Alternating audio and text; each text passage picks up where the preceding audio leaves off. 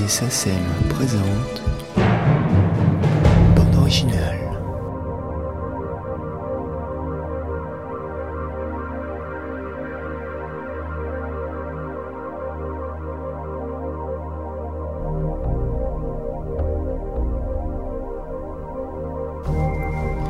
Rien ne prédestinait Maurice Jarre à devenir compositeur.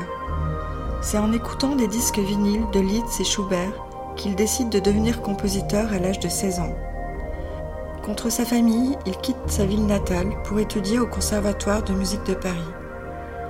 En 1956, il devient directeur musical du Théâtre national de Paris.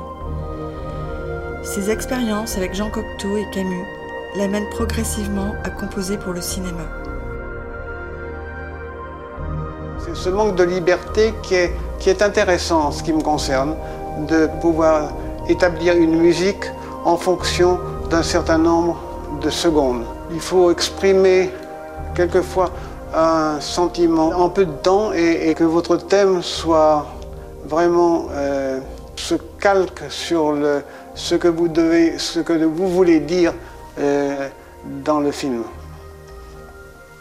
Que ce soit les musiques de David Lean ou de Schlendorf ou de Visconti ou de Peter Weir, ça se passait comme ça. J'ai une idée de, musique dans ma tête et, disons que je dis voilà, euh, je prends l'ordre d'Arabie,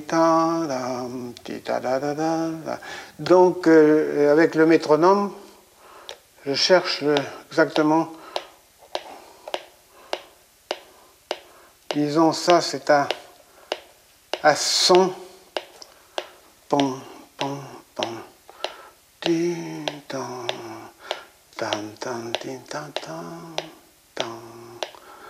Donc c'est un le, le tempo c'est 100.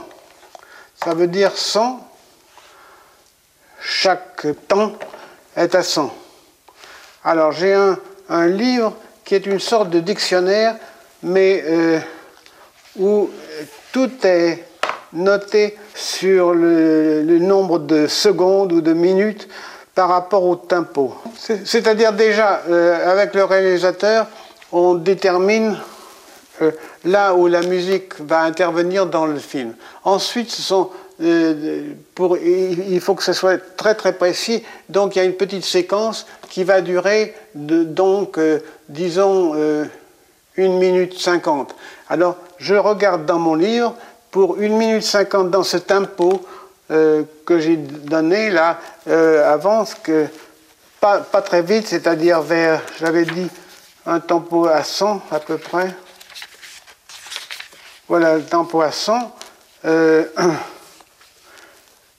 pour avoir une minute, disons, une minute 23 secondes, par exemple, il me faut 140 temps.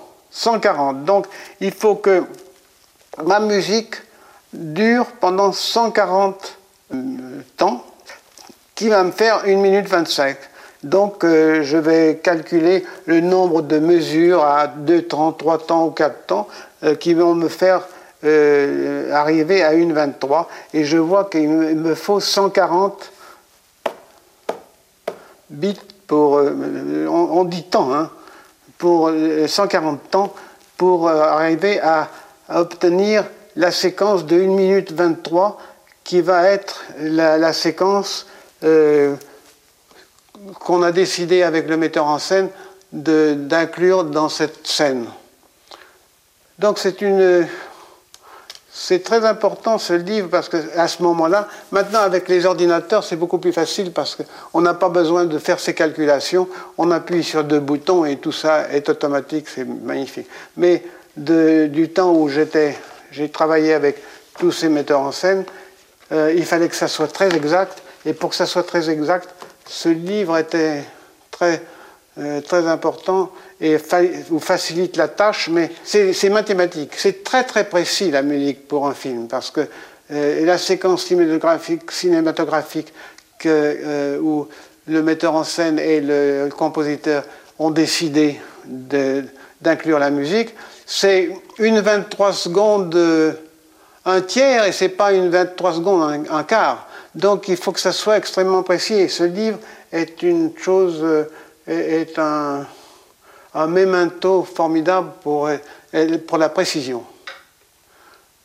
Voilà, c'est un peu le, le secret de la, de la confection d'une musique pour un film.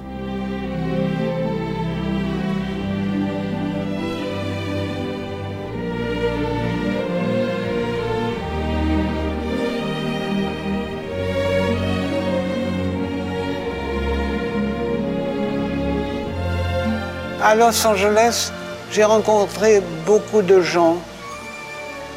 J'étais très ami avec John Frankenheimer, par exemple.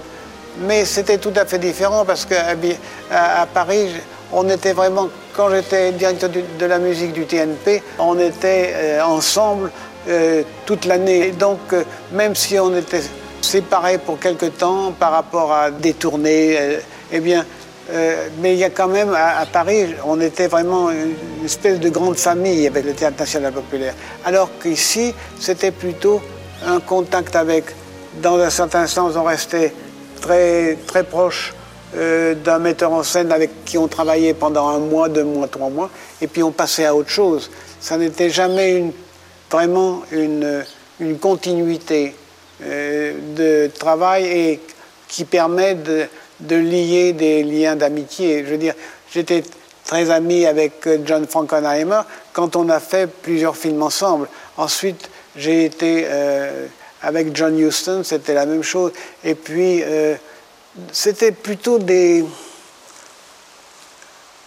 comme des, des, points de rencontre pendant un certain temps. Et puis, on passait à autre chose.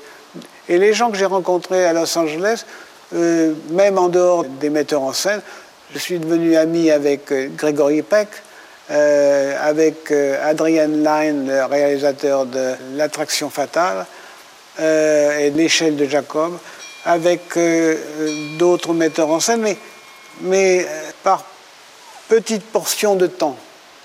Et maintenant que je travaille un petit peu moins et que j'ai quand même un petit peu plus de temps, simplement le fait de préparer un concert me donne moins de travail que d'écrire une musique pour un film qui vous prend chaque minute pendant un mois ou ou deux mois ou trois mois. Donc maintenant, j'ai un petit peu plus de temps pour me donner du plaisir à ouvrir une biographie de quelqu'un, d'un, musicien ou d'un chef d'orchestre. Euh, c'est bien, c'est magnifique de pouvoir respirer un peu, si je puis dire.